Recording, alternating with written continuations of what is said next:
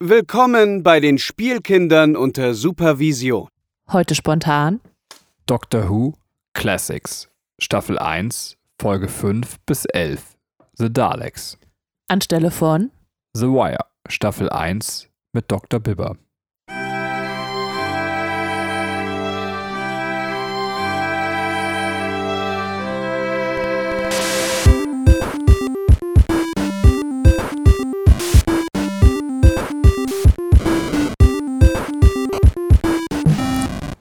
Hallo und herzlich willkommen zu einer neuen Folge der Spielkinder unter Supervision. Heute wollen wir uns einem der gefährlichsten Geschöpfe des Doctor Who-Universums widmen, und zwar dem bösen R2D2, den Daleks. Und bevor wir das tun, äh, müssen wir leider traurigerweise verkündigen, ähm, dass Dr. Bibber abgesagt hat. Diesmal ist der Grund leider überhaupt nicht lustig. Ihn hat Parkinson erwischt. Ähm, tja, da kann man nichts machen. Aber zum Glück bin ich nicht allein im Podcast. Mit mir ist Katrin da. Herzlich willkommen, Katrin. Hallo. Wie geht es dir? Gut, gut. Äh, ich bin braun gebrannt. Die Sonne brutzelt ein gerade das Hirn weg, äh, obwohl es erst Mai ist. Grüße an Greta. Gibt es noch was Interessanteres, außer deine Bräunung zu erzählen, oder ist dein Leben weiterhin durch Corona in der völligen Eintönigkeit versunken? Und Eintönigkeit, damit meine ich auch deinen Hautton. Ähm, kackbraun. Ja, wenn es doch so wäre. Das ist eher knallrot. ich bin der Hauttyp weiß oder knallrot. Was dazwischen gibt es nicht. Ähm, nee, also das Schöne ist gerade, dass wir, ähm, dass die Zoos wieder aufhaben und wir sind halt Zoogänger und äh, ja, können dann äh, unserem Sony-Mann, der jetzt zwei Jahre alt ist, endlich mal wieder ein bisschen was Neues bieten. Wir haben die Story nicht erzählt, oder? Dann, dann kann Nee, das- die beiden. da das war ja eine richtig, richtig geile Überleitung. Ist mir auch egal, ob Mutti erzählen möchte. Fadi ist in Fahrt. Ähm, und zwar waren wir im Zoo und standen an der Schlange an. Und das war ganz cool geregelt. Da kam nämlich extra so ein Onkel vorbei, der gesagt hat, so, äh, dass wirklich auch darauf geachtet, dass die Schlange 1,5 Meter Abstand haben. Und dann ist die Frau hinter mir, also das heißt, wir standen alle schon in dieser Schlange und dann mussten alle nochmal 1,5 Meter auseinandergehen. Äh, und dann ist die Frau hinter mir wirklich völlig ausgerastet. Und es war auch total ironiefrei, weil es für sie ein Problem war, dass sie sich, da, sie hat sich darüber aufgeregt, dass das jetzt alles wegen Corona länger dauert, wenn man an der Schlange ansteht, weil die Schlange ja dadurch viel länger wird, wenn man den Abstand hält. Ich kann dazu nicht mehr viel sagen. Außer, dass es diese Menschheit einfach vielleicht auch nicht verdient hat, ähm, diese Pandemie zu überstehen. Ich weiß es nicht mehr. Ähm, Ende der Geschichte. Allerdings, äh, jetzt weiß ich nicht, äh, Ja. möchtest du die andere Geschichte erzählen? Also, Äh, du, kannst, du darfst auch gleich eingreifen. Ich kann dir mal kurz das Setting sagen. Also wir sind dann ähm, durch diesen äh, Zoo gegangen und äh, dann war da irgendwie auch so ein Pärchen und das ist dann, äh, die, ich weiß nicht, ob ihr das kennt, wenn man durch den Zoo geht und dann hat man irgendwie Leute, die dann irgendwie das gleiche Tempo drauf haben, die mal kurz vor einem oder kurz nach einem dann äh, quasi am, am Gehege ist, äh, sind. Und da war halt so ein Pärchen und ähm, die, die waren dann irgendwie vor uns und die Frau ist dann schon mal so ein Stückchen weitergegangen, war gerade am Handy und der Mann fand das Motiv dann aber so schön, wie sie dann da auf so einer Holzbrücke stand und sich irgendwas angeschaut hat und im Hintergrund röhrte ein Elch und er hat seine super halt, stopp, Zoom- ich greife jetzt mal ganz kurz ein. Als wir um die Ecke kamen, haben wir nicht gesehen, dass vor uns ein Pärchen vorhergegangen ist. Wir wussten nicht, dass die beiden ein Pärchen waren. Wir saßen, sahen nur diesen Mann, der da stand und diese Frau, die gut 20 Meter weiter stand. Ähm, so, bitte, jetzt kann, also, und der Mann war gerade dabei, diese Frau eben zu fotografieren, während sie diese Elche sich anguckte. Ja, genau. Es war halt auch noch so ein, so ein Typ, der dann einfach seine super Spiegelreflex-Digitalkamera dabei hatte mit äh, 15-fach äh, Zoom-Aufsteckgerät. Und äh, der fotografierte gerade halt ähm, die Frau, die da halt in gewisser Entfernung stand. Und ähm, da, ich wusste das tatsächlich, dass sie zusammengehören und dachte dann also als Gag, sprich sie ihn mal an. Aber Benny hat das anscheinend nicht mitgekriegt. Und dann habe ich halt so ein bisschen proletenhaft laut gefragt, sie gehören aber zusammen, oder?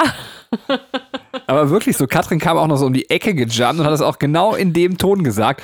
Und der Mann so, äh, äh, äh, also ja, äh, äh, äh, wir, wir gehören schon zusammen. Und ist so mega rot geworden und Katrin hat sich einfach richtig hart weggeschmissen.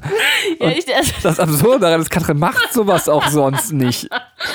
ja, aber also, das, das ist halt so mega peinlich dadurch geworden, dass er einfach so krass reagiert hat. Also ich hätte gedacht, das wäre so ein Typ, der jetzt einfach nur gelacht hätte, weil das ist ja klar, dass sie zusammengehören. Aber der war so super peinlich berührt davon. Aber das war voll witzig, das solltest du öfters machen. Also, Okay. Dann äh, lass dich überraschen, Schatz. Oh ja. Sollen wir schon äh, zu Doctor Who rüberkommen? Haben wir eigentlich ein Anekdotenthema? Haben wir uns nicht mehr. Wir haben schon lange kein Anekdotenthema mehr überlegt. Sind wir faul geworden tatsächlich? Also, Das ist doch ein nettes Anekdotenthema. Sind wir faul geworden? ja, können wir gerne drüber reden. Ähm, nein, Nein, äh, ich würde einfach tatsächlich direkt zu, ähm, zu der Staffelbesprechung kommen. okay. Oder hast, hat dein Kopf jetzt schon was ausgearbeitet, was, was du gerne besprechen würdest? Was ist dein Lieblingsroboter? Mein Lieblingsroboter, Marvin, Warum? weil ich den witzig finde. Ein Paranoid An Android finde ich eine sehr, sehr schöne Idee.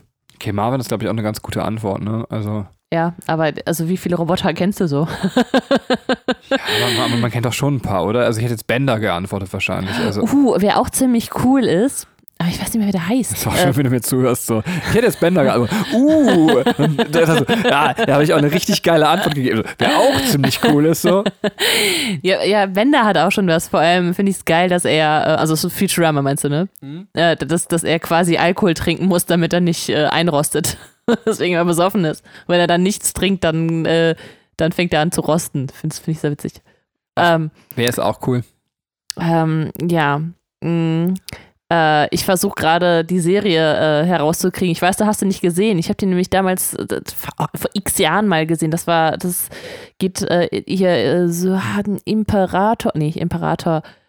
Äh, ist egal, das ist, ich glaube, die Ausführung wäre jetzt zu kompliziert. Vielleicht können mir die Zuhörer helfen. Das ist so ein, so ein Alien, der irgendwie, ähm, das ist so eine Alien-Rasse, die, äh, die irgendwie immer erobern will. Und weil einer davon total aus dem Raster fällt, schicken die ihn einfach zur Erde. Und der denkt, er muss jetzt die Erde erobern. Das ist Alf. Nein. und äh, er macht einfach nur so totalen Quatsch. Und das ist ein Junge, der quasi, also ein, ein, wirklich ein Junge ein, aus der Schule, der das halt komplett durchschaut und sagt, ey, aber er ist grün. Ja, dann ja, diskriminier ihn jetzt nicht. Und dieses Alien hat halt einen kaputten Roboter dabei und der ist halt äh, witzig. Ja. Okay, cool. Also, Vielleicht weiß doch irgendwer, wie diese Serie heißt. Ich weiß nämlich genau, wie dieser Roboter aussieht. Und weil der halt so beschädigt ist, ähm, macht er einfach nur ziemlich viel Quatsch. Und deswegen äh, war das, das eine sehr witzige Serie. Die will ich mir auch nochmal angucken. Ich würde gerne nochmal zu dem ersten Anekdotenthema zurückkehren. Also sind wir faul geworden? Nein, wir machen einfach offensichtlich keine Anekdotenthemen mehr, weil sie so scheiße sind. So, ähm, nach diesem großartigen Exkurs spontan zu Robotern äh, können wir jetzt zu Deck Dexter Who quasi ähm, exkursieren. Ja, ich würde gerne nochmal kurz äh, die Zuhörer abholen, weil es ist vielleicht der ein oder andere dabei, der eben das Classic Who nicht gesehen hat. Wir besprechen ja also nicht die ähm, äh, Staffel 2 oder äh, die erste Staffel, sondern bei der ersten Staffel ähm, vom New Who, sondern wirklich die alten Folgen aus den 60er Jahren. Äh, wir machen das halt äh, mit dem Hintergedanken, dass äh, wir das sehr cool finden, uns das anzuschauen, aber wir sind uns auch sicher, dass nicht sehr viele Leute richtig Bock haben, äh, diese wirklich alten Fernsehsendungen aus den 60er Jahren sich anzutun. Äh, deswegen werden wir ein bisschen da auch mehr bei der Geschichte in die Tiefe gehen. Das heißt, auch Hörer, ähm, die jetzt nicht die alten Dr. Who-Folgen geguckt haben, können sich sehr schön diesen Podcast anhören. Äh, wir werden die abholen und dann noch ein bisschen Hintergrundinformationen liefern und natürlich unsere Meinung hier breit treten. Ähm, die alten Doctor Who Staffeln sind so aufgebaut, dass, wir- dass wir halt so Stränge haben. Also wir, der Strang heißt jetzt die Daleks ähm, und äh, der umfasst sieben Folgen, die so 20 bis 25 Minuten gehen. Okay, hast du gut gesagt. Ich werde hier aber niemanden abholen. Ich habe getrunken. Also jetzt reicht's mir. Mo, was, für, Wow. was für ein schöner Witz. Das würde Katrin in unserer Freizeit als Dad-Joke bezeichnen. Immer Ja. wenn ich solche Witze mache, dann sind das Dad-Jokes. Aber sowas von. Dad mit A geschrieben, nicht Mit, tot. Nicht, nicht mit Tod. Aber apropos Tod, die erste Folge nämlich in diesem Strang heißt The Dead Planet.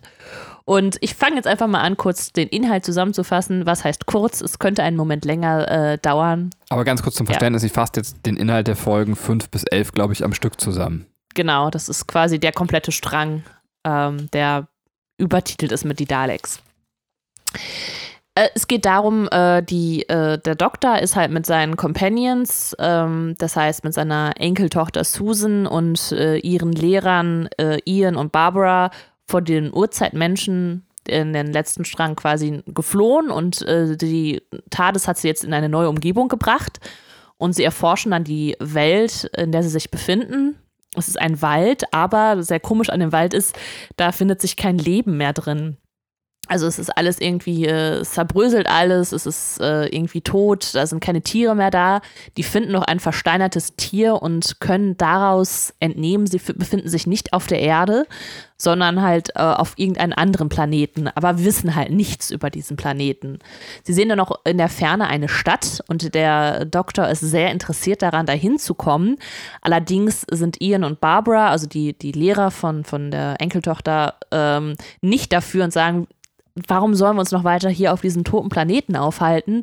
Lasst uns doch wieder zurück zur Erde. Wir möchten das jetzt hier nicht mehr. Der Doktor ist aber sehr interessiert an dieser Stadt. Ähm, deswegen denkt er sich einen Clou aus und äh, tut so, als würde er mit der TARDIS zurückfliegen wollen, nimmt aber vorher ein Element aus dem Schaltkreisen, er sagt, das ist äh, das Quecksilber, das ist jetzt kaputt, jetzt brauchen wir hier irgendwie Neues, deswegen müssen wir in die Stadt. Ähm, was noch kurz davor passiert, ist, dass Susan, ähm, die auch bei der Erkundung der Umgebung auf einmal merkt, dass eine Hand, dass sie angefasst wird, eine Hand berührt ihre Schulter. Und äh, keiner glaubt ihr, weil es ist ja klar, es ist ein toter Planet. Gesundheit, Benny. Ähm, es ist, es dürfte eigentlich alles nicht, also es dürfte kein Mensch da sein, der sie anfassen könnte. Ähm, es dann hören sie noch ein Klopfen, also als sie sich dann halt in der TARDIS wieder befinden, hören sie ein Klopfen und finden vor der TARDIS abgelegt eine Schatulle mit so mehreren Ampullen mit Flüssigkeit gefüllt und können damit überhaupt noch nichts anfangen und haben auch auf den Kameras der TARDIS keinen anderen Menschen oder kein anderes Wesen gesehen. Deswegen wissen sie jetzt nicht genau, was das ähm, da auf sich hat.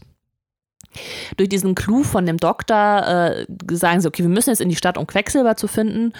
Und sie gehen zusammen dorthin und es ist aber irgendwie, stellt sich heraus, sie fühlen sich alle nicht gerade so prall. Eine Barbara, die äh, Lehrerin, die hat Kopfschmerzen und der Doktor, der hat so Kurzatmigkeit und irgendwie ähm, tut die Umgebung des Planetens nicht so gut. Äh, um dann schneller ähm, das Quecksilber zu finden, teilen sie sich auf und äh, merken dann, äh, also finden dann ähm, unter anderem einen Geigerzähler und sehen, aha, äh, da ist hohe Radioaktivität auf diesem Planeten. Deswegen geht es uns so schlecht. Wir leiden gerade an der Strahlenkrankheit. Lasst uns schnell zurück. Das Problem ist aber, äh, Barbara, die ja natürlich sich auch aufgesplittet hat, die ähm, bleibt weiterhin verschwunden. Der Doktor will aber zurück zur TARDIS, gesteht dann auch noch ein, dass es sein Fehler ist, dass die sich überhaupt in der Stadt befinden, weil eben nichts an der TARDIS kaputt ist. Also das Quecksilber war ja nur erfunden. Ähm, und er will Barbara tatsächlich zurücklassen, weil er sagt so, es ist zu gefährlich, äh, dass wir hier verstrahlt werden, lasst uns schnell zurück. Äh, dagegen sind aber dann Ian und Susan und sie wollen Barbara suchen. Dann tauchen auf einmal die Daleks auf und nehmen alle gefangen. Also Barbara wurde schon gefangen genommen von den Daleks und jetzt eben auch noch der Rest der Crew. Äh, Ian wehrt sich noch gegen die Daleks, aber die äh, schocken ihn, also die paralysieren seine Beine, sodass er sich, dass er nicht weglaufen kann. Ähm, die Daleks sind allerdings auch sehr, ähm, sehr offen, was Informationen angeht und sie äh, erklären, was auf diesem Planeten erstmal passiert ist. Äh, es gab nämlich einen Krieg zwischen den ähm, Tals, das ist eine andere Form, eine andere Lebensform auf dem Planeten, also eine humanoide Lebensform, und ähm, den, den Daleks. Und dabei wurden Neutronenbomben gezündet und äh, die haben halt den Planeten unbewohnbar gemacht. Und sowohl die Dals auch als die Daleks äh, sind mutiert und äh, leben jetzt noch weiterhin auf dieser Welt, aber halt in äh, veränderter Form äh, weil diese Strahlenkrankheit immer schlimmer wird und die Welt da halt sehr verstrahlt ist, äh, benötigen die Strahlen Medizin und äh, es stellt sich heraus, diese Schatulle mit den Ampullen drin, das ist Strahlenmedizin und jetzt muss einer, also die Daleks erlauben einer Person, diese ähm, Medizin zu holen. Barbara und der Doktor sind allerdings schon zu krank, die können das nicht machen. Ian hat immer noch seine Beine, ähm, spürt seine Beine nicht, deswegen muss Susan gehen und sie geht halt los, um ähm, diese Strahlmedizin zu holen. Allerdings erfährt der Zuschauer, dass die Daleks einen hinterhältigen Plan haben. Sie wollen selber die Medizin für sich nutzen und eigentlich den Doktor und seine Companions sterben lassen. Susan ist erfolgreich, sie kommt zur TARDIS und äh, findet da die Medizin, will zurück und trifft dann auf ähm, Alydon. Der ist einer der Tals äh, und es stellt sich heraus, die Tals sind nicht mutiert. Also anders als die Daleks äh, sind sie ähm, sind sie auch sehr freundlich und äh, haben halt nicht die Medizin verloren, sondern wollten das den Leuten geben, damit die sich schützen können. Ähm, Alaidon ist auch noch so nett, der sagt, hier nimmt lieber noch mal eine zweite Ration mit, man weiß ja nie. Und äh, das Problem der Tals ist gerade, die haben einfach keine Möglichkeit mehr, sich zu ernähren. Die sind kurz vorm Hungertod und äh, suchen jetzt halt ähm, ja nach einer Möglichkeit der Ernährung. Und äh, eine Möglichkeit ist einfach, Frieden mit den Daleks zu, äh, zu schließen, um dann äh, im Handel einzugehen und äh, eben auch an Lebensmittel zu kommen. Susan kann dann die Strahlmedizin zurück zu ihren Companions bringen und die heilen. Und sie erzählt auch von den Tals, dass das einfach freundliche Leute sind, äh, die denen helfen wollen und die halt dem Hungertod nahe sind. Die Daleks äh, haben ein Überwachungssystem und hören das und wollen jetzt selber eine List anwenden, um äh, ihre alten Feinde auszulöschen. Also die wollen halt komplett, dass die Tals draufgehen. Und ähm, benutzen dann halt Susan als Sprachrohr. Sie soll eine Nachricht an die Tals schreiben, dass äh, die Daleks den Lebensmittel äh, bereitstellen, die die einfach abholen können. Und dabei ist dann halt der Plan, die restlichen Teils zu vernichten. Dr. Who und seine Companions planen dann ihre Flucht selber, indem sie die Daleks halt überlisten und äh, Ian setzt sich halt in die Maschine der Daleks, äh, um äh, ja, denen halt was vorzudeutschen. Die Flucht gelingt auch, das ist jetzt äh, stark verkürzt, aber das ist jetzt auch nicht so interessant, was, wie es genau passiert. Es ist nur wichtig, dass es passiert. Und ähm, Ian. Ich hake ganz kurz ja. ein. Ich finde das nicht ganz unwichtig, weil ich da nochmal drauf eingehen möchte. Also, mhm. ähm, die Flucht gelingt äh, im ersten Teil, dass sie den Dalek überlisten, indem sie einen Mantel von dem Tal auf den Boden legen und die Daleks werden über Strom vom Boden. Ähm, ja, so, so äh, statische. Äh, wie heißt das? Statische Reibung, nee, statische Du weißt, was ich meine. Also auf jeden Fall irgendwie aus Stromübertragung aus ja. dem Boden oder ja. Energieübertragung aus dem Boden werden die quasi letztendlich, äh, dass die ihre Energie ziehen. Mhm. Und dadurch, durch diesen Mantel wird diese Energie unterbrochen. Ja. Also wollte ich einmal kurz erwähnen, weil ich da gleich nochmal drauf eingehen möchte. Achso, ja klar. Sehr, sehr gut. Okay. Ähm, die äh, Companions und der Doktor wollen dann zur Thales zurück, aber Ian sagt, okay, wir können die Tals nicht in ihr Verderbnis laufen lassen, deswegen gehe ich zurück und warne sie vor dem Hinterhalt. Dabei wird der Anführer der Tals getötet, die restlichen können mit Ian zusammen fliehen und treffen dann ähm, auf die restlichen äh, Doctor Who Companions bei den Tals, die dann äh, miteinander in Kontakt treten und miteinander sprechen. Dort spricht der Doktor selber mit einer weiblichen Tal, Dioni, und sie erklärt die Geschichte vom Planeten Skaro. Dennis, jetzt ist klar, die befinden sich auf dem Planeten Skaro, der ähm, auch vielleicht den Doctor Who-Guckern der späteren Staffeln ein Begriff ist. Ähm, sie erklärt dann auch nochmal die Geschichte ein bisschen genauer. Die Daleks waren früher auch humanoid, die waren die Dals und äh, Philosophen und Lehrer auf diesem Planeten, während die Tals eigentlich die Krieger waren. Und es kam dann halt zum Konflikt und zum Streit und dann auch äh, zum Krieg, der dann halt nukleare äh, Waffen, ähm, ja, wurden dann eingesetzt und äh, dann wurden die Dalek, die Dals zu den Daleks und sie sind halt mutiert und nicht mehr in ihrer ähm, menschlichen Form, sondern halt in der Form, wie wir sie jetzt sehen. Beziehungsweise wir sehen sie eigentlich nicht, weil sie in diesen Maschinen stecken. Ähm, die Tals wiederum sind sehr pazifistisch geworden und sind jetzt einfach Farmer, um sich halt am Leben zu halten der Doktor und die Companion wollen dann eigentlich gehen, die wollen den, da den, den Tals so ihr Schicksal selbst überlassen, aber jetzt kommt das große Problem. Diese äh, Ampulle mit Quecksilber, die der Doktor ja da aus der TARDIS genommen hat, die hatte irgendwann ihren an sich genommen und als sie gefangen genommen wurden von den Daleks, haben die Daleks diese, das Quecksilber von, von ihren weggenommen. Das heißt, die können jetzt nicht fliehen mit der TARDIS und müssen zurück ins Hauptquartier der Daleks, um halt äh, dieses Quecksilber zu holen. Äh, Alaidon, der auch vorher mal ähm, die, äh, mit Susan gesprochen hat, also der Erstkontakt mit den Tals, der ist jetzt zum neuen Anführer äh, erkoren worden. und äh, will den, ähm, den Doktor und seinen Companions helfen. Äh, und äh, ja, dadurch, ähm, dass sie, sie, sind eigentlich Pazifisten, aber er, Leidon sagt dann, okay, wir müssen halt ein bisschen Gewalt einsetzen, um etwas Gutes zu tun. Und deswegen helfen wir jetzt auch dem Doktor und äh, seinen Leuten. Äh, ihre Idee ist, sich in zwei Gruppen aufzuteilen. Äh, die erste Gruppe wird durch die Sümpfe gehen, äh, um die Daleks zu überraschen und äh, da halt ihre Ziele zu verfolgen. Die Seite mit den Sümpfen ist halt ungesichert, weil in diesen Sümpfen mutierte Monster leben und da ihnen niemand vorbeikommt. Äh, die Gruppe umfasst äh, neben Barbara und Ian auch noch weitere Tals, darunter auch Garnatus. Das ist so ein bisschen das Love Interest von Barbara. Das kommt dann so zum Schluss raus. Die, die, die hängen halt sehr viel miteinander rum und quatschen sehr viel. Die zweite Gruppe ist ähm, Susan, der Doktor und Alaidon und ich glaube noch irgendein Tal. Die sollen halt äh, für die Ablenkung sorgen, damit die Daleks auch gar nicht auf die Idee kommen, Richtung Sümpfe zu gucken. Derweil bei den Daleks, äh, die finden nämlich heraus, dass diese ähm, Strahlmedizin gar nicht für sie geeignet ist, weil ähm, die einfach davon sterben. Also äh, sie kriegen halt heraus, okay, wir brauchen Radioaktivität jetzt zum Überleben. Also das, was uns früher eigentlich getötet hätte, ist jetzt für uns gerade überlebenswichtig. Ähm, das heißt, ja, vielleicht zünden wir einfach nochmal eine Atombombe, um dann hier, dann werden wir die Tals los und wir können halt wieder an die Oberfläche und äh, können halt hier auf der, auf der Welt leben.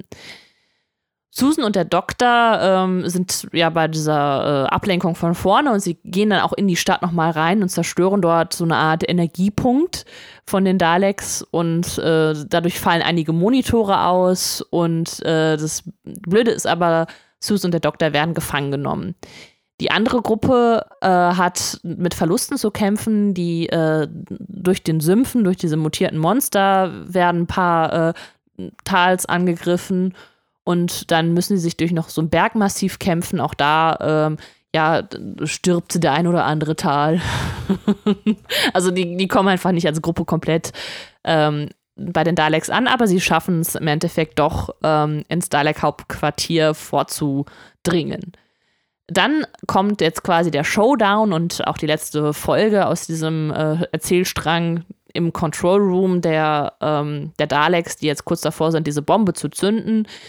Ähm, da treffen die Gruppe um Barbara und Ian auf äh, Alaidons Gruppe, weil die haben gesagt, okay, der Doktor und Susan sind gefangen, jetzt gehen wir auch hin und kämpfen gegen die Daleks. Und sie verhindern dann die Zündung von dieser Bombe und zerstören auch noch die äh, komplette Energiequelle der Daleks. Ähm, die wenden sich dann aber noch im Sterben an den Doktor und bitten um Hilfe. Und er sagt ja, selbst wenn ich es wüsste, wie ich euch helfen soll, würde ich es nicht tun. Und dann gibt es halt noch den Abschluss zurück im Camp bei den Tals. Die ähm, haben jetzt die neue Techno Technologie der Daleks und ihr Überleben ist halt gesichert. Es gibt dann die große Verabschiedung mit Geschenken und so und Barbara und Ganatus, der, das, wie gesagt, Love Interest von Barbara, küsst dann noch ihre Hand und sie gibt ihm noch einen Schmatzer auf den Mund und dann muss sie gehen. Und äh, im Abschluss sehen, sehen, wir noch, wie die TARDIS halt fliegt und dann gibt es ein großes Bang und alle fallen zu Boden und äh, mit diesem Cliffhanger endet dann dieser Erzählstrang. So, jetzt habt ihr so ein bisschen Eindruck davon. Ich habe sehr viel gelabert. Benny, was ist dein Eindruck von äh, diesem Erzählstrang? Was heißt, also soll ich jetzt tatsächlich ähm, das auch so bewertungstechnisch finde ich das nein, schwer? Nein, nein, nein, also ich wollte jetzt nicht auf einer Skala von 1 bis 10, sondern einfach so allgemein. Was, was, was würdest du jetzt einfach im Allgemeinen äh, dazu sagen? Ich würde tatsächlich äh, mir mindestens zwei Sachen genau angucken und zwar die Daleks würde ich mir angucken. Da würde ich jetzt einfach mal mit anfangen tatsächlich. Also ich äh, würde die mal als mhm. einen Punkt rausnehmen, auch wenn das nicht das erste ist, was äh, chronologisch in dieser Folge auftritt oder in diesen mehreren Folgen. Ähm, ja. Aber ich fand es ganz spannend zu sehen, äh, was wissen wir zu dem Zeitpunkt über die Daleks und was wissen wir jetzt über die Daleks und wie hat sich das entwickelt und welche mhm. Kontinuitäten mhm. sind da. Und da ist halt cool. Äh, erstmal, das muss man halt sagen, dass ich ganz stark finde, dass Doctor Who äh, offensichtlich und ich finde, wenn man so ein Franchise aufzieht, was so eine so eine Größe hat wie Doctor Who und dann ist es immer cool, wenn man in der Welt versinken kann mhm. und dass man offensichtlich aber sieht, dass über die Jahre so eine gewisse Liebe zu den Anfängen da war, weil man schon ja. sehr viel Kontinuität merkt. Also ja, ja. Also das Extermination quasi der Daleks äh, taucht schon in der Folge auf, also beziehungsweise in, in, in, nicht in der Folge, in den Folgensequenzen ist es ja immer. Ja, und also nicht nur das, also wenn man es erstmal ganz platt sieht, die, die, vom Design her wurden die nicht groß verändert. Also du siehst halt, also die sehen halt noch sich sehr, sehr ähnlich. Klar, dass die damals äh, weniger ähm, finanzielle Möglichkeiten hatten und das ein bisschen mehr nach äh, Pappmaché und Plastik aussieht, äh, als heutzutage, aber es ist noch sehr nah dran angelehnt. Ja, und das ist auch also tatsächlich mutig, dass man, ähm, das muss man auch mal ganz kurz herausstellen, finde ich, mhm. wenn man dann irgendwie sieht, wie sie mit ihrem Saugnapf irgendwie Dinge, ja, es ist so, man, man, man sieht halt immer, die haben ja so, so ein Saugnapfrohr dran, was in den neueren Folgen eigentlich eher immer wie so ein Teleskoprohr ist, mit dem sie gucken, ne? Und äh, nee, nee, nee. Also es gibt oben, das, ist, das ist tatsächlich komplett gleich. Es gibt oben dieses Auge, mit dem sie gucken. Dann haben sie diesen Pömpel, das ist ja wirklich wie so ein Pömpel eigentlich. Und äh, noch so einen, ähm, so einen anderen Arm, sage ich mal, in Anführungsstrichen, mit dem sie schießen. Aber, aber der Pömpel, der wird nicht mehr benutzt, oder? In den neueren Folgen. Ich erinnere mich nicht. Zumindest. Ja, doch, doch. Also das, das ist wie so ein Armersatz ähm, da. Aber Pömpel, die da auch so schlecht wie. Aber das da, die Pömpel, das ist, das ist dann halt, das ist auch so geil, ne? Weil die Schauspieler dann, also wenn die die dann festgehalten werden von Daleks, halten dann diesen Pömpel fest, damit der halt nicht abrutscht. und das, also man sieht das halt voll. Das ist jetzt, also, das ist ja eigentlich ja so gedacht zu sagen, okay, ich will den jetzt hier weg von meinem Körper ziehen. Das ist so das, was sie darstellen sollten. Aber man sieht halt voll, die halten den halt so fest, damit er nicht abrutscht. genau, also wir haben jetzt das Design schon festgehalten, bestimmte Catchphrases, quasi wie Extermination ja. quasi taucht auf auch äh, das, äh, wenn sie den eliminieren, quasi das, das Design, wie das aussieht, tatsächlich, wenn sie mit dem Laser auf jemanden schießen. Ja, diese, diese Schwarz-Weiß-Umkehrung, ne? Diese, genau, äh, ja. die ist im Wesentlichen ja erhalten geblieben. Mhm. Und tatsächlich sogar das Wesen, was in den Daleks drin sitzt, quasi das schleimige Monster, wir sehen das in Folge 1 nicht richtig. Ähm, Katrin schüttelt so mit dem Kopf, äh, würde ja. ich sagen. Ja. Äh, Ihr habt gleich Hintergrundinformationen dazu, red erstmal weiter hat zumindest äh, dort den Anhalt, also dass man sagt, man, man, man könnte es mit dem identifizieren, was wir jetzt haben, aber dann bitte kommen ruhig zum Hintergrund direkt an der Stelle. Ähm. Okay, ähm, es ist äh, tatsächlich so, dass man halt gesagt hat, man, man, also der Hintergrundgedanke war, wir, wir schaffen, das ist so ein Dalek soll aussehen, so eine Mischung aus Kröte, Frosch, also irgendwie so, so was Schleimiges, aber mit einem riesigen Gehirn. Und man hat es extra aber noch so aufbereitet, dass man das halt nicht richtig gesehen hat. Was man sieht in diesen alten Folgen, ist das so noch, äh, als sie diesen Dalek da rausheben, damit sich Ian äh, quasi in diese Hülle packen kann, wie so eine Kralle unter diesem, äh, unter diesem, dieser Decke, die die da haben, so hervor geht. Und später, also in, in im New Who, ich weiß gar nicht, ob es noch im, im Classic Who auch noch irgendwo auftaucht, aber im New Who sieht man ja auch Daleks komplett dann. Und das sind ja eher so wie so Oktopusse, weißt du, so, so mit so Tentakeln ja, aber, und. Aber das, was wir dort sehen, also wenn, wir müssen halt gucken, wie es im Classic Who ist, wie oft Daleks da auftauchen und, und wie sich das entwickelt oder ob wir sie vorher schon sehen. Aber das, was wir da in der ersten Folge sehen, könnte ja rein theoretisch äh, mit diesem gehirnartigen Ding quasi, was wir ähm, mhm. dann sehen, identisch sein, oder? Würdest du sagen, nee, das. Aber da, da ist doch so eine Kralle und was hat das doch dann später nicht, oder? Ich habe, äh, okay, ich habe da keine richtige Kralle rausgesehen, also. Ja, ist irgendwie so eine, so eine Hand. Ich, also ich, find, ich, finde, man kann das schon irgendwie miteinander identifizieren. Okay, okay. Also es ist aber, ich meine, was, was vielleicht wichtig ist, ist einfach die Größe von dem Vieh. So, man könnte ja sagen, weil, äh, weil das so dieser, ne, dieser Metallkörper von dem Daleks ist ja relativ hoch, könnte ja auch was Größeres drin sein, aber der Doktor hebt es halt raus und es ist halt tatsächlich irgendwie so ein kleineres Wesen. Ja, was wir dann auch noch haben, also ähm, bei den gemeinsamen Merkmalen zu heute, dass Skaro natürlich der Heimatplanet der Daleks ist. Ich glaube, das war es aber schon von den Gemeinsamkeiten. Beziehungsweise haben wir Sachen, also hast du noch irgendwie Punkte, wo du sagst, das ist heute auch noch so? Oder sonst würde ich schon auf die Sachen eingehen, die mir noch äh, nicht klar sind, die sich ja. im Laufe der Zeit erstmal erklären müssen. Ähm, nee, eigentlich, also eigentlich also dass, dass die Daleks jetzt halt so eine reine Kriegs, ähm, eine Rasse geworden sind. Ne? Also ich fand es halt eher interessant zu sehen, okay, oder der Gedanke, das waren früher die, die Friedfertigen, die, Philosophen, die Lehrer und äh, die aufgrund des Krieges und ihrer Mutation dann zu so rein ähm, triebgesteuerten Wesen geworden sind, die halt auf Vernichtung und, und äh, Mord halt irgendwie aus sind, ne? also Überleben ihrer Rasse so. Ähm, das fand ich halt ganz interessant, aber ähm, ja. Ja, aber genau, was nicht, also in der Kontinuität erstmal klar ist, ist das, was ich gerade eben beschrieben habe, dass man sie mit dem Ausschalten der, der, des Boden quasi ähm, mhm. ausschalten kann. Äh, das ist ja nicht so richtig klar, warum das in der modernen Zeit jetzt nicht mehr so ist, also warum sie die Energie über den Boden brauchen, oder? Ähm, Mhm. Ähm, da, das stimmt. Ähm, also äh, sagen wir mal, da ist wieder unser Blackbox-Modell, dass wir jetzt, äh, wir, wir wissen den Anfang, wir wissen quasi, wie es im Juhu weitergeht, aber was dazwischen passiert, das wissen wir nicht. Also ja, aber nach, ist, genau. nach diesem, also nach der Geschichte müsste jetzt eigentlich die- müsste die Dalek-Rasse ja auch ausgestorben sein. Ja, also genau wollte ich auch gleich zu kommen. Also, aber erstens, der Teil, es müsste also irgendwann noch erklärt werden, warum sie jetzt ohne diese Energie auskommen. Ja. Allerdings wäre es interessant, auch in der Folge, die könnten ja gar nicht selbst, also die sagen, glaube ich, immer, dass sie die Stadt nicht verlassen wegen der Radiation, oder? Also wegen der, der Radioaktivität. Aber sie könnten die Stadt auch nicht verlassen, weil sie einfach keinen Stromzufuhr mehr bekommen würden, oder? Ja, ja, ja. Äh, Ich weiß nicht, ob das nicht auch tatsächlich da erwähnt wird.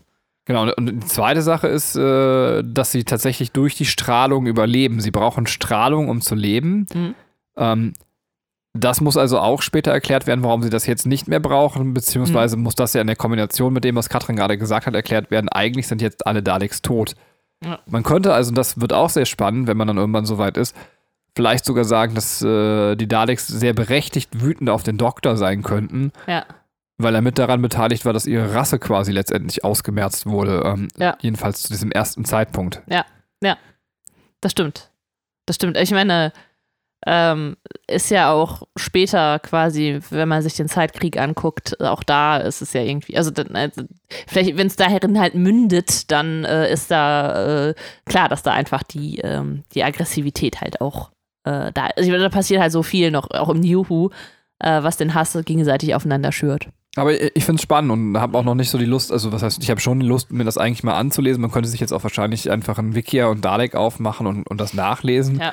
Aber ich, ich, es würde einem auch so ein bisschen die Freude wegnehmen. Ja, das äh, verstehe ich voll. Also deswegen, ich, ich, ich habe ja auch mal, als, ähm, äh, als wir dann Dr. Who geguckt haben, äh, das, da habe ich mir angefangen, die alten Folgen durchzulesen, weil ich das total interessant fand und bin jetzt mega happy, dass wir die auch wirklich gucken. Und wie gesagt, es ist halt immer noch eine krasse Ungewöhnung, weil es ist 60er Jahre Fernsehprogramm, ne? Und also man sieht es gerade finde ich beim Spannungsaufbau, wenn die versuchen, was Spannendes zu erzählen und halt die Technik ist einfach, also Ja, wollen wir jetzt darüber schon reden? Also ich denke, wir werden sicherlich auch darüber mal kurz wieder reden müssen, aber Mhm. ähm, willst du schon darüber reden? Und ansonsten würde ich erst noch über den Doktor reden wollen. machen wir erst den Doktor. Okay, ähm, wie fandest du den Doktor?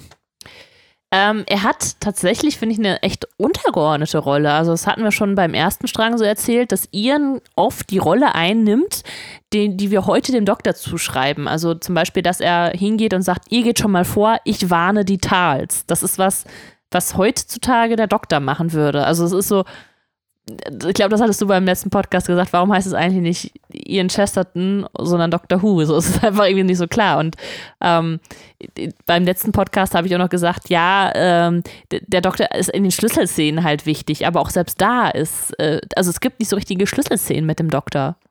Das habe ich wirklich beim letzten Podcast gesagt, weil ich Ja. habe das auch beim Gucken wieder gesagt. Also, Ja. dass ich, genau das habe ich mich gefragt, warum heißt die Serie eigentlich nicht Ian Chesterton zu dem Zeitpunkt? Also, Ja. also ich 100% das, was du sagst. Ja. Und dann kommt ja dazu sogar noch, dass der Doktor ein ziemlich gemeiner, niederträchtiger Mann eigentlich ist, ne? Also, äh, warum?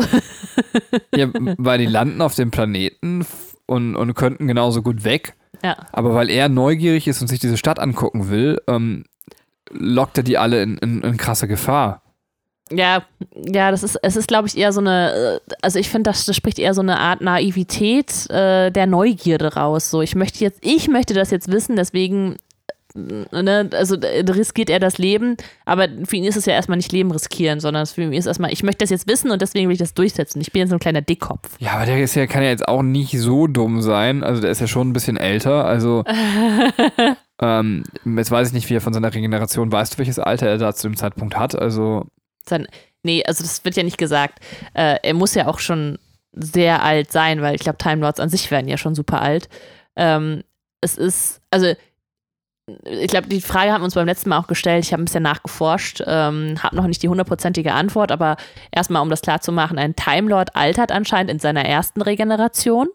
Also das, das wissen wir, weil wir in der ähm, äh, in der Tenant-Ära zum Beispiel äh, sehen wir halt einen jungen Doktor äh, und das heißt, er war mal wirklich auch ein Kind und ist irgendwann halt ein alter Mann geworden und dann äh, stirbt er und regeneriert und dann die Regeneration bleiben halt so bestehen, wie sie halt sind zu dem Zeitpunkt. Ähm, das heißt, äh, in der Matt Smith-Ära ist es so, dass, dass er ein Alter von 200 Jahren oder so, also in verschiedenen Folgen äh, eine Zeitspanne von 200 Jahren hat, aber ähm, äußerlich nicht anders aussieht, also nicht altert. Ähm, ja, äh, aber ich weiß nicht, wie alt der Doktor halt äh, die, zu dem Zeitpunkt sein soll. Naja, auf jeden Fall. Ähm, er ist also aber erwachsen zu dem Zeitpunkt, also so alt wie ja. wir mindestens. Ähm, ja. So in, in Time Lord-Zeug mal umgerechnet. Und das ist ja schon ziemlich niederträchtig. Er hat so viel Lebenserfahrung, dass man sagen kann, Digga, du bist auf einem fremden Planeten. Da einfach mal losziehen, in irgendeine Stadt gehen, ist jetzt auch nicht das sicherste, was du tun könntest. Ja. Und ich finde, so wie er das macht, ist das schon sehr schäbig eigentlich. Und das ist halt schon ja. krass. Also, er ist eigentlich eine ziemlich krass enttäuschende Figur. So ein, so ein, so ein grumpeliger alter Mann, der, der sehr unsympathische Sachen macht und andere Leute in Gefahr bringt und auch nicht besonders viel kann, um, um, um diese Gefahr aufzuheben. Ja, also ich, ich würde sagen, ich weiß nicht, ob er so grumpeliger halt, also er ist halt super unvernünftig in dem, was er macht. So, also er hat irgendwie, äh, ich glaube, das, das soll es irgendwie so ein bisschen kontrastieren, dass er halt eigentlich der alte, weise Mann sein sollte, aber er derjenige ist, der Unvernünftiges, Kindisches tut. Und äh, also, dass es eher das ist, was dann halt so den Reiz an ihm ausgemacht hat. Dass, dass er eben so ähm, dieses schon was Kauziges hat, aber äh, eben nicht das, was eigentlich alte Männer, also was man alten Männern zuschreibt. Ähm, ja, aber warum dann halt sich entschieden wurde, dass, dass äh, die Rolle vom Lehrer, also von Ian Chesterton, ähm, da so ausgebaut wird als derjenige, der hier, ich rette alles, ich bin der Coolste, ich bin hier der Held, ich sag hier äh, Sachen. Also ich meine, ich würde sagen, die Schlüsselszene, die, die wir halt äh, in, in, diesem Erzählstrang finden, ist, dass äh, die Tals müssen wieder, äh, müssen aggressiver werden und dürfen nicht komplett pazifistisch leben.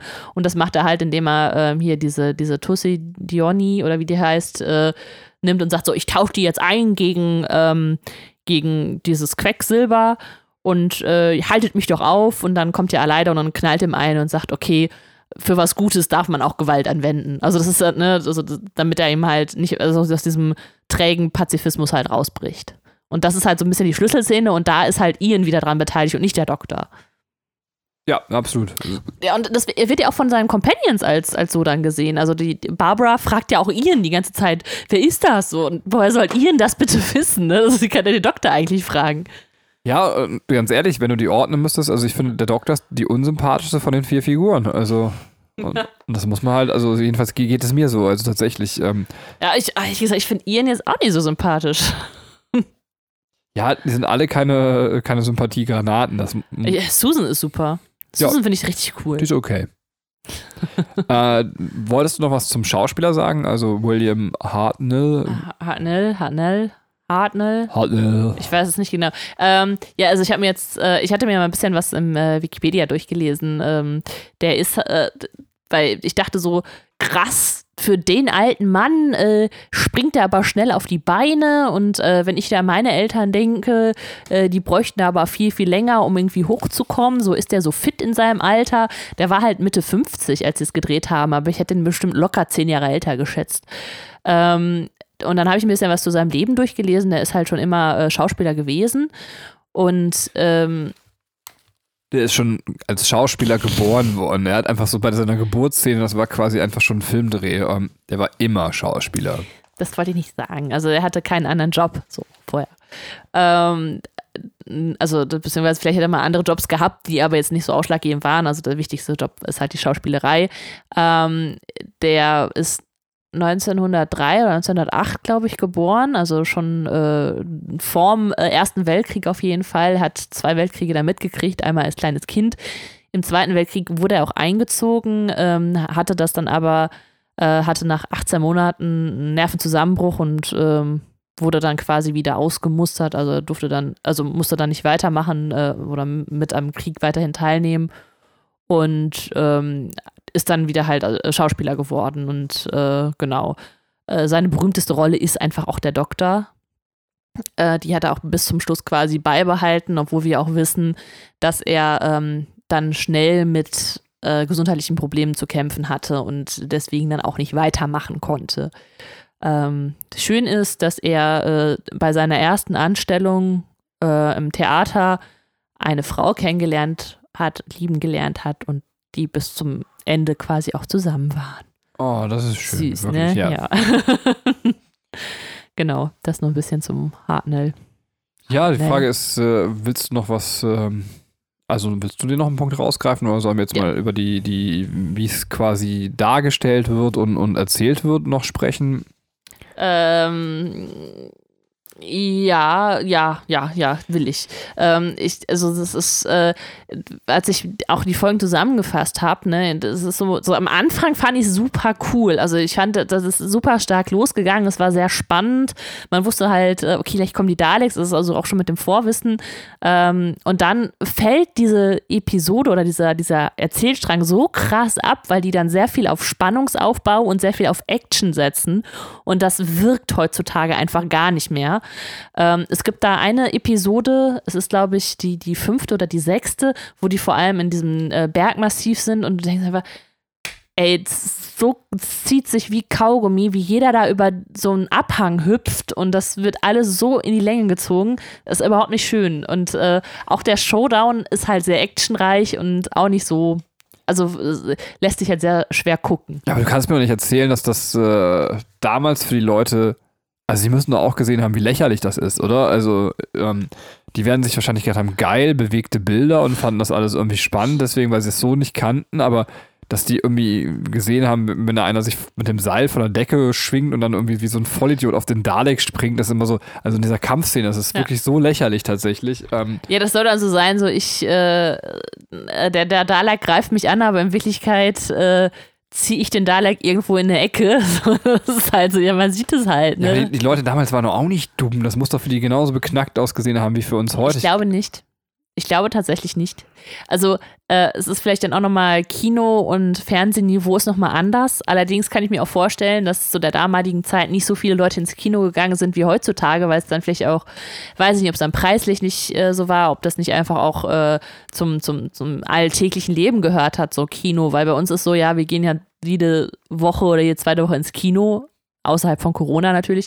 Ähm, dann und, und damals war es vielleicht einfach nicht so, dass man so regelmäßig ins Kino gegangen ist. Und wenn man sich die Zuschauerzahlen anguckt, das gibt es übrigens auch im Wikia, äh, es ist sehr äh, äh, minutiös aufgelistet alles, dann hat man irgendwie äh, bei der ersten Folge dieses Erzählstrangs nochmal irgendwie 6, irgendwas Millionen und am Ende 10,4 Millionen. Also auch gerade die, vor, also die vorletzte Folge, die halt, äh, die ich so schwach fand, hat, da sind die Zahlen nochmal richtig hochgegangen. Also es war anscheinend sehr spannend, auch für die Gesamtbevölkerung. Ja, und, und trotzdem, wenn ich jetzt eine VR-Brille auf habe, ähm, dann, dann sehe ich ja auch die Schwächen, obwohl ich mindblowing an manchen Stellen bin und zusammenzucke, wenn so ein Wal mit seiner Flosse nach mir schlägt. Ja, aber dann, dann überleg dir, also erinnerst du dich daran, als wir hier mal Monkey Island gespielt haben und du gesagt hast, okay, hier ist jetzt die neue, die Remastered-Ansicht. Ah, ich kann auch zur alten Ansicht wechseln. Und so, hä? Das ist die alte Ansicht, aber in meinem Kopf war die Remastered-Ansicht, also so sah das früher aus. Also weißt du, so, Ja, dass, ne, stimmt also schon. dass du in deinem Kopf das halt auch besser machst, weil, weil du einfach ähm, das vielleicht auch nicht anders kanntest. Und äh, die, wir gucken jetzt ja mit, mit äh, dem drauf, was, was danach alles schon gekommen ist, wenn du damals das das erste Mal siehst. Also ich meine, man sieht auch immer noch sehr viel äh, die Anlehnung ans Theater. Also äh, um ein, eine Beispielszene rauszugreifen, Ian und der Doktor stehen sich sehr nah gegenüber.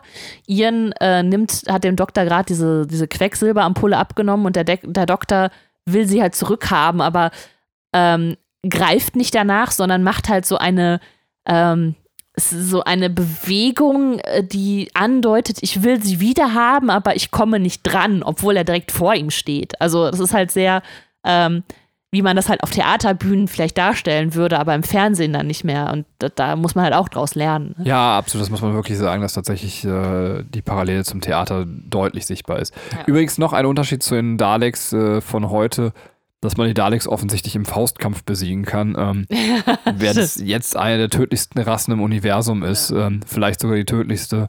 Also wirklich, äh, ja, das ist schwierig. Ja, ja. Äh, definitiv, ja. Ich, äh, ich, ich gucke gerade so meine Notizen, was ich noch loswerden woll, äh, wollte, ist halt die Rolle der Frau. Wir hatten die äh, relativ positiv besetzt in der Besprechung vom ersten Strang. Jetzt beim zweiten Strang ist es halt schon sehr dieses Damsel in Mistress, äh, so gerade bei Barbara, die halt irgendwie dann von allen Männern dann so super so umschwirrt wird und die muss dann auch gerettet werden und ähm, ja, auch die Daleks entführen sie dann halt als Einzelperson. Also, und, und Ian ist halt super männlich und der ist der moralische Anführer und der hat für alles eine Lösung. Also, die werden schon sehr in, da, in diesem Strang sehr in bestimmte Rollenklischees halt reingedrängt. Das, was ich als, also möchtest du erstmal, ich. Ja, ich will nur sagen, dass die Thralls oder wie hießen die? Tals. Tals. Ja. Die Tals haben entweder nur eine Ja. Also ich habe nur eine, so ein Fickbienchen quasi da im, im Kopf. ja, aber man muss sich mal vorstellen, wie das bei denen abgegangen ist. Keine Ahnung, wie lange die da schon gelebt haben. Wir haben eine Frau. Oh nein, das war unser letztes Weibchen. Ja, aber wir, wir brauchen jetzt nicht viel, viel Fantasie, um, um sich so vorzustellen, was die so jeden Tag durchmachen muss. Ne? Also, ähm, Da, da, da waren noch andere Frauen. Da gab es auch noch äh, andere Einstellungen, wo man andere Frauen gesehen hat. Aber sie war definitiv die attraktivste. okay. Ich dachte schon, ich dachte schon, oh wei, oh wei, die Arme. Ähm, ja, und also das, was ich halt als positiven Lichtpunkt äh, da gesehen habe, ist ähm, äh, dann halt Susan, die äh, losgeschickt wird, um die Medizin zu holen. Äh, aber auch wirklich nur als letzter, Aus, als letzter Ausweg. Ähm. Übrigens glaube ich jetzt, dass ich auch weiß, warum ich finde, dass sie so komisch aussieht. Die ist halt so klein und hat so einen langen Hals. Aber an sich ist die sehr, also sie ist sehr klein. Einfach die Schauspielerin. Okay, ich danke dir für diesen qualifizierten Beitrag. Nein, das war, das ist, wir beim letzten Mal gefragt haben, warum sieht die so merkwürdig aus? Aber es ist, äh, ja, die ist halt klein. das war eine Antwort. Und hat einen langen Hals. Oder oder einen langen Hals. Übrigens, äh, was mir noch aufgefallen ist, die Mode aus den 60ern ist heutzutage auch, also kannst du eigentlich so tragen, ähm, würde so eine äh, Carol Ann Ford, also die Susan äh, in der heutigen Zeit so rumlaufen wie jetzt in der Doctor Who-Folge, wird es niemandem auffallen. Äh, was aber voll krass ist, sind einfach die tupierten Haare von Barbara. Also das, das geht nicht mehr. Das ist heutzutage ein modisches No-Go. ja. Fällt mir eine ganz witzige Geschichte von heute zu ein. Ähm, ich hatte quasi ähm, einen Schüler, der gesagt hat, dass er rot-grün-blind ist. Ja. Dann war ich neugierig, habe so ein bisschen nachgefragt, wie sich das denn eben äußert. Dass er hat dann nochmal gesagt, dass so die Farben für ihn ziemlich gleich aussehen, miteinander verschwinden. Hm. Und hat so ein, so ein anderer Schüler an sich runtergeguckt und hat einmal, oh, da muss dein Pulli, aber- äh, da muss mein Pulli aber jetzt richtig übelst kacke für dich aussehen. So.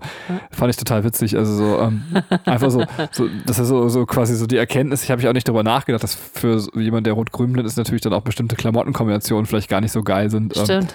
aber es war halt auch einfach jemand, der genau rot-grün dann irgendwie so als, als Style-Element in seinem Pulli hatte. Also Aber sieht man das dann als völlig andere Farbe, rot und grün, oder ist es dann so ein Mischmasch? Das kann ich dir jetzt nicht sagen. Also so differenziert haben wir nicht drüber gesprochen, aber ähm, Würde mich ja mal interessieren. Finde ich ganz interessant. also wenn ihr rot-grün blind seid, könnt ihr uns ja eine E-Mail schreiben an spielkinderpodcast.gmail.com. Sollen jetzt Leute uns anschreiben, hallo, hallo Katrin und Benny, ich bin rot-grün-blind. Tschüss. Ja. War das dein Ziel? Sie könnten dir deine Frage auch noch beantworten, weil die sind ja nicht dumm, die sind nur rot-grün blind. Also Okay, ich bin ja ein bisschen dumm. Ähm, so, hast du noch was selber zu äh, dem Erzählstrang zu sagen? Nee, also tatsächlich, ich finde halt immer wieder überraschend, dass dann auch genau das, was du sagst, von der Spannung her hinten die Erzählung so, so abrupt irgendwie so komisch erzählt wird, dass man eben diese, auf diese Action setzt und das so, also so wenig unintelligent auserzählt wird. Und das ist so ein bisschen schade, wenn man sich den Anfang anguckt, weil die ersten Folgen ja durchaus spannend erzählt sind. Also man Ja. hat ja schon so eine Idee, was, was, was ist äh, Ja. eine spannende Erzählung, aber es ist halt eben noch nicht so richtig rund. Ähm, Ja, das stimmt. Das ist leider wahr. Also, ähm, was die halt, also das Starke, was sie halt im ersten Erzählstrang aufgebaut haben, wird hier nicht unbedingt fortgesetzt. Also, ähm, ich bin mal gespannt, wie es halt weitergeht. Also, es ist aber trotzdem scheint es damals das Publikum so sehr gezogen zu haben, ähm, dass sie dann tatsächlich, also, dass es dann halt sehr erfolgreich auch war, auch bei der Ausstrahlung dieser Episoden. Ähm, w- kann natürlich auch mit dem veränderten Guckverhalten jetzt äh, zusammenhängen. Ja, also ich glaube, ich kann genau das sagen, bevor du jetzt, falls du noch was hast, das äh, dann ergänzen kannst, was ich bestimmt auch beim letzten Mal gesagt habe, dass man das sich wirklich nur angucken kann, wenn man das selber aus einer historischen Perspektive, dass Ja. man sagt, ich will mehr über das Doctor Who-Universum erfahren. Ja. Nur dann kann man das noch richtig gut gucken. Ansonsten ist das schon sehr anstrengend. Also, Das stimmt. Das stimmt. Aber es ist äh, trotzdem ist es halt auch interessant. Also, also ich mag, ich mag das halt sehr gerne. Ähm, dass man einfach jetzt so, so peu à peu da mehr Wissen aufbaut. Gibt es noch was? Äh, ja, als Hintergrundinformation habe ich nicht so viel, nur vielleicht zwei, drei ganz interessante, witzige Sachen. Einmal ähm, sollte, also äh, der Drehbuchautor ist Terry Nation. Äh, das ganze äh, Projekt von diesem Erzählstrang war aber eigentlich vorgesehen für Ridley Scott.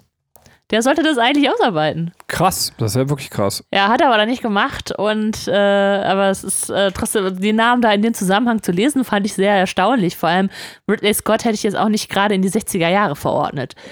Ähm, ja, äh, dann äh, ist Terry Nation, ähm, der wurde halt auch gefragt, weil er sich halt, äh, wie gesagt, Drehbuchautor ist äh, und auch äh, mehrere Folgen äh, zu den Daleks gemacht hat, äh, wie er auf den Namen gekommen ist. Das hat dann gesagt, ja, er hätte äh, sich den Rücken einer Enkli Enkli Enzyklopädie Danke, Katrin. Eine en Enzyklopädie angeschaut und da war halt von DAL bis EK, also Dal, Eck, äh, ne, und da, deswegen hat dann Dalek äh, das Ganze genannt. Ja, ich glaube, du wolltest was sagen? Nee, das ist ja witzig. Also, Ja, ist aber fake. Also er hat das eigentlich sich dann nur ausgedacht, damit er irgendwie was der Presse erzählen kann. Also ich weiß, also mit dem, er, irgendwie hat er sich diesen Namen ausgedacht, aber ähm, es ist nicht die En Enzyklopädie gewesen. Ah. ähm, ja, und äh, dieses, ähm, und dass die Daleks, äh, so der Gedanke war halt, die gleiten über den Boden, ne? So äh, war dann, ähm, wurde dann halt auch gemutmaßt, äh, dass es sich, äh, also weil Raymond äh, Cusick, der Designer der Daleks, äh, halt Pfefferstreuer benutzt hat, um das so klar zu machen, äh, war dann der Gedanke, okay, das wurde halt angelehnt. Also in der Kantine hat er seinen Kollegen klar gemacht, so ja, und die gleiten dann so und hat dann diese Pfefferstreuer benutzt. Und deswegen dachten die, das Design der Daleks wäre halt so auf so Pfefferstreuer zurückzuführen. Es ist aber also ganz platt. Es soll einfach nur so sein, dass, die, dass da Leute, die auf Stühlen sitzen, halt drunter passen. Deswegen ist das Design der Daleks so. ja, okay.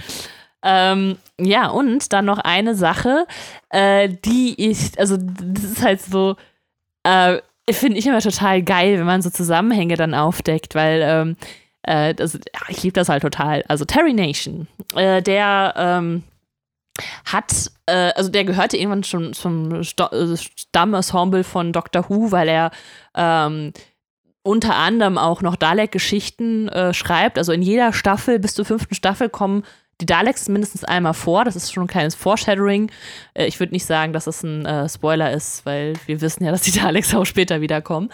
Äh, also es kommt jetzt immer einmal, mindestens einmal eine Dalek-Geschichte in den äh, folgenden Staffeln. Und ähm, er hat sich halt da quasi, es gab dann halt interne Verhandlungen bei der BBC, also das hat ihn auch zum finanziellen Erfolg geführt, weil äh, seine Agenten haben ihn halt diese Teilhabe an den Daleks äh, zuschreiben lassen, sodass er halt, immer wenn das benutzt wurde, hat er halt dafür äh, auch Geld gekriegt. Und ähm, normalerweise weiß man nicht, wer diese Agenten sind, weil es, die sind halt überhaupt nicht relevant. Ähm, das Lustige ist, in diesem Fall weiß man es, das ist Beryl Virtue, das ist, äh, die ist später eine TV-Legende geworden und ein Studioboss. Ähm, warum erzähle ich das? Ist ja eigentlich egal, ne? weil keine Ahnung, niemand hat Beziehung zu der, aber sie ist auch die Mutter von Sue Virtue, die die Frau von Steve Moffat ist. Ah, verrückt. So, das fand ich cool, das wollte ich erzählen.